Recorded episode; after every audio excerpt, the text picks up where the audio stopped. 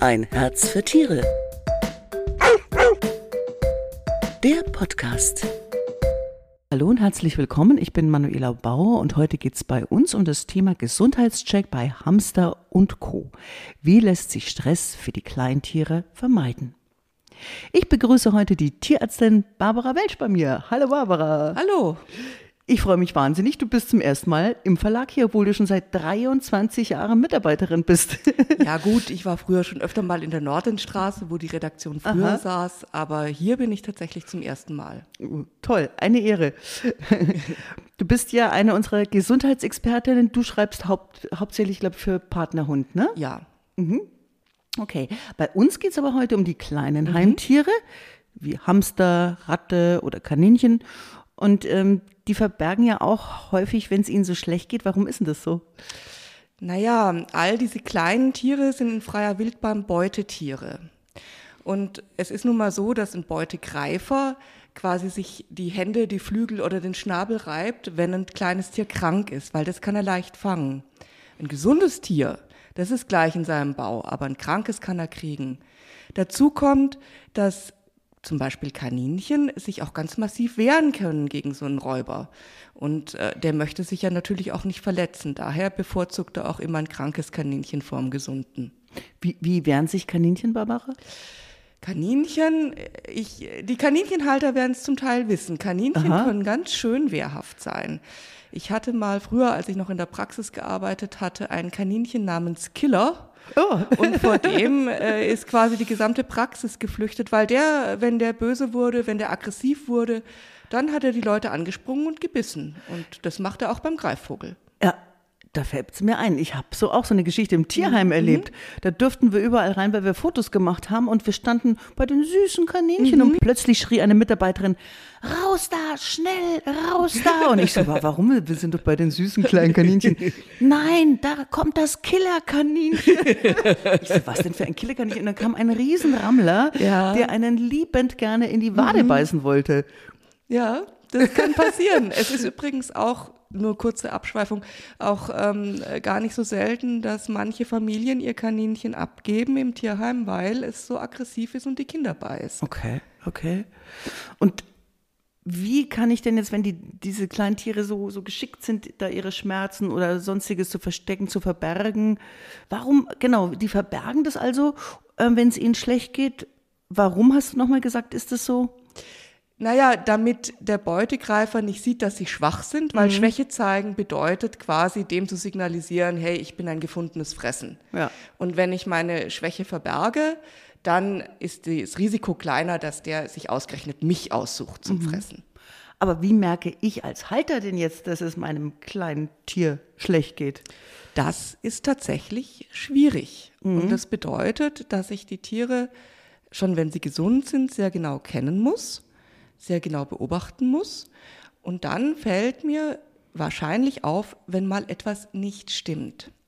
Und da muss man wirklich auf Kleinigkeiten achten. Ähm, also so, man hofft ja auch nicht, dass es gleich was Schlimmes ist. Natürlich, wenn das Tier eine schwere Verletzung hat und stark blutet, dann sieht man das dann im Fell. Genau. Man sieht in den meisten Fällen auch, wenn die stark humpeln. Ja. Aber man muss immer im Hinterkopf haben, die versuchen zu verbergen, dass sie Schmerzen haben. Die versuchen zu verbergen, dass es ihnen schlecht geht.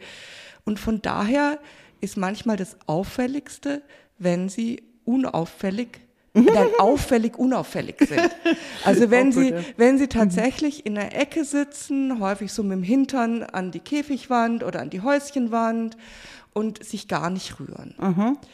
Man kann auch Manche Tiere haben auch besondere Zeichen, dass es ihnen nicht gut geht. Ratten zum Beispiel produzieren rote Tränen. Huch, habe ich noch nie gehört. Was ist das denn? Das ist kein Blut. Also okay. viele Besitzer sind dann ganz erschrocken und sagen, oh Tränen oh Gott, oh Gott, es blutet aus dem Auge. Nein, das ist ein bestimmter Farbstoff, ein roter Farbstoff, den die Tränendrüse der Ratte bildet. Mhm. Und zwar je kränker, älter und schwächer sie ist, desto mehr. Also bei jungen, gesunden Ratten wird man das kaum sehen. Aber je älter die Ratte wird, je schwächer oder je kränker sie ist, desto eher sieht man diesen roten Farbstoff, der klebt dann auch manchmal so um die Augen herum. Mhm. Also grundsätzlich eben tatsächlich darauf achten, ist irgendwas anders. Was gibt es denn noch für, was könnte ich noch bemerken? Einfach. Ähm, zum Beispiel, was ganz wichtig ist, das ist immer das Tier sich anzugucken, ist alles symmetrisch. Alle Säugetiere sind symmetrisch aufgebaut. Das heißt, wenn ich dem Tier ins Gesicht schaue, dann sollten beide Backen etwa gleich dick sein, Aha. dann sollten beide Augen groß sein, gleich groß sein, dann äh, sollte, sollten die Pfötchen alle gleich groß sein. Es sollte immer so ein bisschen so eine Symmetrie herrschen. Und sobald es eine Abweichung von der Symmetrie gibt, eine Schwellung, ein Auge ist größer als das andere, dann ist was im Busch. Was, kann ich auch noch nicht sagen. Wichtig sind da natürlich auch Verhaltensweisen. Sind die anders als sonst? Ist der Hamster plötzlich tagsüber wach? Dann stimmt was nicht mit ihm. Ähm, Meerschweinchen zum Beispiel hassen es zu kuscheln. Die mögen das wirklich nicht. Auch nicht unter ihren Artgenossen. Das sind einfach Schwätzer. Die wollen miteinander reden, aber sie wollen nicht kuscheln. Das heißt, wenn zwei Meerschweinchen plötzlich nebeneinander liegen und ganz engen Kontakt suchen, dann ist was im Busch. Wenn Meerschweinchen oder andere Tiere, wenn ein Tier sich von den anderen vollkommen zurückzieht oder gemobbt wird, also angegriffen, dann ist was im Busch. Also, wie gesagt, es gibt so viele subtile Zeichen, dass was ist. Und ähm, dann muss man so ein bisschen Detektivarbeit leisten und äh, mal gucken, was stimmt noch nicht. Man muss sich mal im Gehege umschauen, wie sieht der Kot aus. Der ist ja bei den meisten der kleinen Tiere sehr hart und fest. Ist der plötzlich sehr weich? Ähm, man guckt sich die Trinkflasche an. Ist die besonders leer? Ist die mehr leer als sonst? Dann kann die natürlich ein Leck haben. Oder trinkt das gar nichts mehr? Oder ja, trinkt es gar nichts mehr. Ähm, dann, Oder frisst nicht mehr? ne? also nicht mehr fressen kommt ganz häufig vor. Dann ähm, ist oft was mit den Zähnen. Wenn die Tiere was mit den Zähnen haben, dann sieht man auch ganz oft, wie sie sich mit den Pfötchen übers Maul reiben. Man denkt, die putzen sich die ganze Zeit, ne? Genau. Und das ist mein Stichwort. Plötzlich viel putzen ist auch ein Krankheitszeichen. Ah ja, also wenn die sich mehr als normal putzen, können die zum Beispiel juckende Parasiten haben Mhm. oder eine andere Hautkrankheit haben. Also es gibt da ganz viel. Ein sehr wichtiges Zeichen oder was sehr wichtig ist, gerade bei den häufigsten kleinen Heimtieren, Kaninchen und Meerschweinchen, da muss man sehr genau auch die Bäuche anschauen. Wenn die plötzlich so einen Trommelbauch haben, dann kann ein echter Notfall im Busch sein. Was kann das sein? Das ist dann eine Verdauungsstörung, die dazu führt, dass der Bauch richtig aufgast. Also der ist dann gasgefüllt und das Problem dabei ist, abgesehen davon, dass es sehr schmerzhaft ist, ich meine, ganz ehrlich, wer schon mal richtig Blähungen gehabt hat, der weiß auch, dass das auch schmerzhaft ist. Können die da Kreislaufversagen kriegen? Genau. Ah. Das ist das Risiko dabei, wenn dieser Bauch so stark aufgetrieben ist, dass dann die Blutgefäße abgedrückt werden und dann können die in ein Kreislaufversagen reinkommen. Jetzt würde mich nochmal interessieren, Barbara, das waren ja schon ganz gute Hinweise, äh, weil du gesagt hast, oft werden kranke Tiere von Artgenossen gemobbt. Ich hatte das mal, ja, ich hatte Geschwister, also Mhm. Katzen waren das aber allerdings und einer hatte Krebs und ähm, die, das Geschwister, also die Schwester, die hat es wie, als ob sie es gerochen hätte. Die hat den nicht mehr in ihre Nähe gelassen, die hat den weggestoßen, die hat den, ist es bei kleinen Tieren auch so? Das kann gut passieren. Ähm, es gibt verschiedene äh, Deutungen, warum. Manche Leute sagen, es könnte sein, dass die dann eben die Situation nutzen und einen höheren Rangordnungsplatz haben wollen. Glaube ich nicht so dran, weil äh, so eine Rangordnungsauseinandersetzung, die hört ja dann auf, wenn einer sagt, ja, okay, ich gebe nach. Und der Kranke gibt ja nach. Ich könnte mir eher vorstellen, dass die Tiere Angst haben, dass bei dem anderen Tier ist plötzlich sowas anders. Also sowas, was sie nicht einordnen können und dass ihnen das einfach Angst macht und sie dann aggressiv aus Angst reagieren. Ja, meinst du nicht, dass es vielleicht auch ein Instinkt ist, so, weil Krankheit, es gibt ja auch ansteckende Krankheiten. Eben. Das könnte durchaus sein, äh, dass es genau sowas ist. Das ist so, äh, je vorsichtiger ein Tier ist in freier Wildbahn, wo es keinen Tierarzt gibt, ähm, desto eher überlebt es eben tatsächlich, wenn eine Infektionskrankheit sich in einem Kaninchenrudel ereignet und die das äh, kranke Kaninchen meiden. Das könnte durchaus instinktiv sein, aber ähm, wissen Hm, tue ich es nicht. Nee. Wie ist es denn jetzt bei einem Kaninchen, die ja eigentlich so ihre Gruppe brauchen? Ne? Ist es dann, meinst du, besser, man trennt die trotzdem voneinander, also ein krankes Tier, und dass es dann eher seine Ruhe hat und dann nicht mehr so gestresst ist? Also jein. Es ist, solange die, dieses kranke Kaninchen attac- attackiert wird oder solange die anderen es zum Beispiel nicht fressen oder saufen lassen oder auch nicht zur Ruhe kommen lassen, muss man die Tiere trennen, weil sonst wird das andere nicht mehr gesund. Aber auf keinen Fall völlig raus aus der Gruppe, sondern da bietet sich an, die Gehege, also so ein Krankengehege, genau neben dieses Gruppengehege zu stellen. Und was auch ganz wichtig ist, täglich, also wenn das Kranke keine ansteckende Krankheit hat, also wenn es, wenn es da keine Gefahr gibt, täglich ein bisschen Streu vom kranken Kaninchen zu den gesunden zu bringen, auch ein bisschen Kot und mit Urin getränktes Streu rüberbringen in das äh, Gehege der Gesunden und umgekehrt, sodass die geruchlich, für die ist ja diese diese Gerüche sind für die, diese Tiere ja wahnsinnig wichtig, sodass die eigentlich nie so das Gefühl haben, der andere ist völlig weg. Der muss da sein. Die müssen den sehen können, die müssen den hören können und die müssen den vor allem riechen können. Das ist ganz ich glaube, das wichtig. ist ja auch bei Vergesellschaftung, äh, Genau. Vergesellschaftungen wichtig. Gell? Genau, das Mhm. ist die Methode, ähm, zu sagen, zu, dieses Tier einzuführen und das eben, dass es nicht mehr fremd ist. Und Mhm. das gilt aber wirklich für beide Seiten. Also beide müssen jeweils den Geruch vom anderen Tier mitbekommen. Ja, dann wird man oft nicht drum rumkommen, man muss zum Tierarzt. Ja, ja. Und, da äh, freuen das, die sich wahnsinnig. Da, das ist ja der reine Stress dann wahrscheinlich, ne? Also Mhm. du sitzt im Wartezimmer, da sitzen schon irgendwie Dobermänner, Ja, rauchende Miezekatzen ähnlich- ja, ja. und so weiter. Und die können ganz nett sein, aber die Kleinen haben trotzdem Angst. die, die zittern dann wie Espenlaub wahrscheinlich, ja, weil das sind ja für sie eigentlich potenzielle Angreifer. Das sind für sie Fressfeinde. Also Ja. das ist ganz klar, ein Kaninchen äh, unterscheidet nicht zwischen lieben Dobermann und äh, nicht so lieben Dobermann, sondern für das Kaninchen ist der Dobermann immer der Wolf, der es gern fressen würde. Ja. Was, wie kann man denn dieser Situation, wie kann man denn die umgehen? Also, einmal, also es gibt, es gibt mehrere Schienen. Einmal ist es mal ganz wichtig, einen Tierarzt oder eine Tierarztpraxis zu finden, die tatsächlich ähm, so weit ist, dass sie kleinen Heimtieren auch eine Sonderbehandlung zugesteht. Es gibt Praxen, die bieten besondere Sprechstunden an für kleine Tiere. Es gibt äh, Praxen, die bieten einen eigenen Wartebereich an, der dann auch strikt verboten ist für die großen. Also für, was heißt, die großen Katzen sind ja manchmal auch klein, aber sie sind halt auch Räuber ähm, also wo diese Tiere strikt verboten äh, sind. Äh, es gibt die Möglichkeit, gerade im Notfall, da kann man sich natürlich nicht nach den Sprechzeiten richten, aber wenn man eben vorher sagt, ich komme mit dem Kaninchen, dann setzen die einen auch oft in einen anderen Raum rein. Aber das muss man eben vorher, Vorher abklären. klären. Ja. Das ist das eine. Ähm, das andere ist, dass man dem, das kleine Tier auch auf sowas wie eine Reise und den Tierarztbesuch vorbereiten kann. Nicht völlig, aber man kann was tun. Also man kann zum Beispiel äh, ganz von Anfang an a- die Tiere dran gewöhnen, dass sie den Transport, die Transportbox quasi als mobiles Heim betrachten. Das heißt, man stellt die in einem größeren Gehege einfach rein und macht immer ein bisschen Heu rein, äh, so dass die dann öfter reingehen und für die das dann wie ein Zuhause ist, wie Reinhoppeln, raushoppeln, genau. Reinhoppeln, Und nicht so ein. Überraschungs- Und nicht so ein äh, Überraschungsangriff. Ich bin Ja, jetzt auch noch in das möglichst noch nach ja. Plastik riecht, ganz frischem Mhm, oder so, sondern das auch schon den Gehegegeruch angenommen hat, den Gruppengeruch, dass die einfach so in ihrem Zuhause verreisen.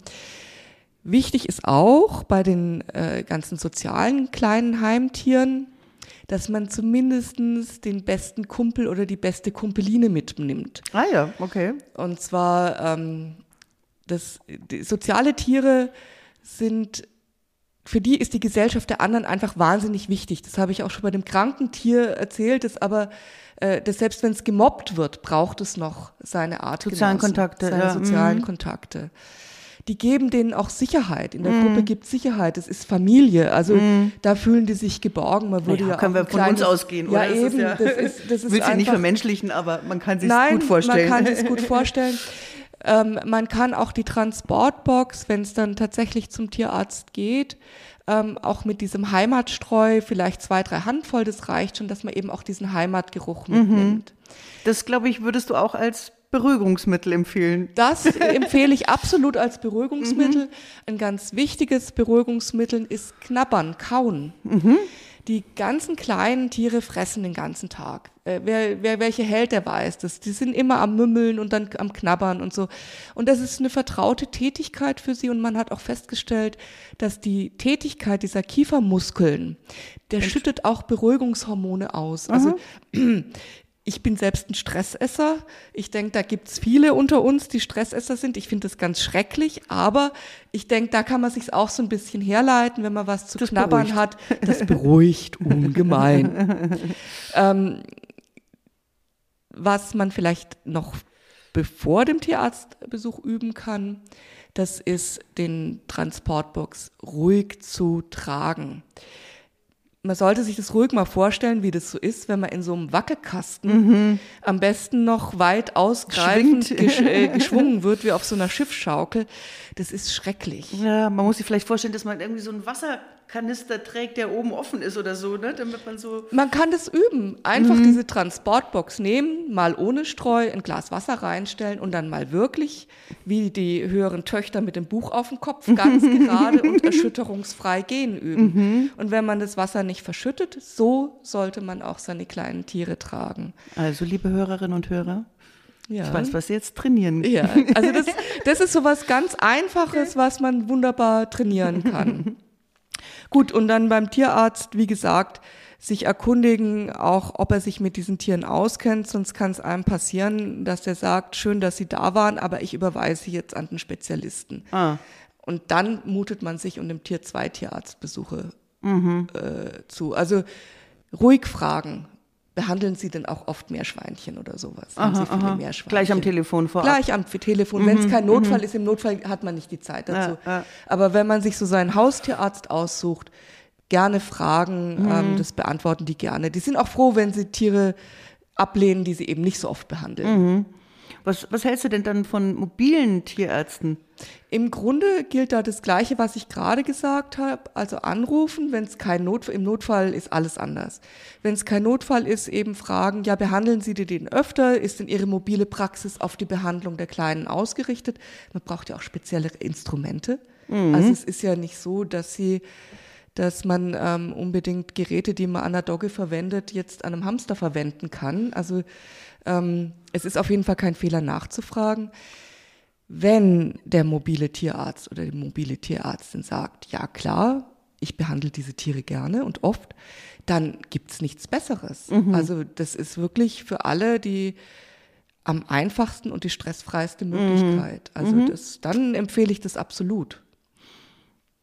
Wenn ich jetzt noch zu Hause bin, ähm, man kennt ja irgendwie so, so Erste-Hilfe-Kit für Katzen und Erste-Hilfe-Kit für Hunde. Gibt es was auch für Kleintiere und was ist da drin, Barbara? Also, ähm, ob es jetzt im Zoofachhandel was speziell für die Tiere gibt, da bin ich leider überfragt. Das weiß ich so nicht. Ähm, ich würde empfehlen, dass man auf jeden Fall ähm, in diesem sich selber was zusammenstellt. Ähm, Verbandszeug, eine stumpfe Verbandsschere ist ganz wichtig. Man kann dann auch mal tatsächlich bei den Hunde- oder Katzensachen gucken, weil die oft kleinere Instrumente haben. Ähm, dass man vor allem auch, was ich ganz wichtig finde, das ist, dass man sich in der Apotheke so eine Spritzflasche Ja. kauft. Und zwar ist die wichtig, um zum Beispiel, was bei den Kleinen oft passiert, das ist, dass die sich irgendwas in ihre vorstehenden Augen, also da ein bisschen Streu oder sowas drin ist. Das kann man dann ausspülen. Und das kann man ausspülen. Mhm. Und da ist so eine Spritzflasche ideal. Da kann man auch normales Leitungswasser nehmen. Das muss nicht unbedingt abgekocht sein oder so. Ich meine, durch die Streu haben die schon so viel Bakterien im Auge, da nützt es überhaupt nichts, wenn man dann destilliertes Wasser nimmt. Ähm, vom Tierarzt sollte man sich besorgen, vielleicht ein Desinfektions Wunddesinfektionsspray, das auch wirklich verträglich für die Kleinen ist. Die sind sehr empfindlich, auch bei Medikamenten und allem Möglichen. Das heißt, Medikamente bitte nicht in die Notfallapotheke. Ähm, die Kleinen haben ganz andere, reagieren ganz andere ganz anders auf Medikamente als wir. Die Arten reagieren ganz unterschiedlich. Eine Ratte reagiert unter anders als ein Kaninchen, ein Kaninchen anders als ein Meerschweinchen. Bitte Medikamente nur, wenn der Tierarzt sie empfiehlt für die Tierart. Ähm, Dann habe ich jetzt häufiger auch mal gesehen, da wird Aktivkohle gegen Durchfall empfohlen. Da werden ähm, solche Hausmittel empfohlen, auch wenn die Tiere einen aufgetriebenen Bauch haben. Bitte nicht. Verdauungsstörungen beim kleinen Tier sind häufig können die sehr schnell zum Notfall werden. Natürlich nicht alle. Nicht jeder Durchfall wird zum Notfall. Mhm. Aber es ist wahnsinnig wichtig, dass diese Tiere rechtzeitig untersucht werden. Weil wenn die in eine Situation kommen, wo sie nicht mehr genug Energie haben, und das kommen die ganz schnell, weil die einen sehr, sehr schnellen Stoffwechsel haben, kann eine lebensbedrohliche Situation Kippt entstehen. Das Gibt das Ganze schnell. relativ schnell. Mhm. Und ähm, auch so Sachen wie, wie jetzt Blähungen lösen und so lieber bitte einmal zu oft zum Tierarzt und auch wenn er dann sagt, war nicht schlimm, dann lieber freuen und sagen, okay, war nicht schlimm, als zu lange alleine rumdoktoren und dann ähm, bereut man es, weil man zu spät zur Behandlung gekommen ist. Ich denke, das war das richtige Schlusswort. Einfach lieber einmal zu viel als einmal zu wenig. Genau. ja, vielen Dank für die wichtigen Infos und Tipps zum richtigen Umgang mit erkrankten Kleintieren, liebe Barbara Welsch. Dankeschön. Und wenn Sie noch mehr über Gesundheitscheck beim Hamster und Co. erfahren möchten, dann lesen Sie doch die neue Ein Herz für Tiere. Die ist jetzt am Kiosk. Und wir hören uns wieder, wenn Sie mögen, am 8. Juni. Dann sprechen wir über die richtige Fütterung und Auslastung unserer Hunde, wenn die Temperaturen steigen. Ich würde mich freuen, wenn Sie reinhören und sage bis dahin Ciao, Servus, Baba und danke, Barbara. Gerne. Tschüss. Tschüss. Ein Herz für Tiere der Podcast.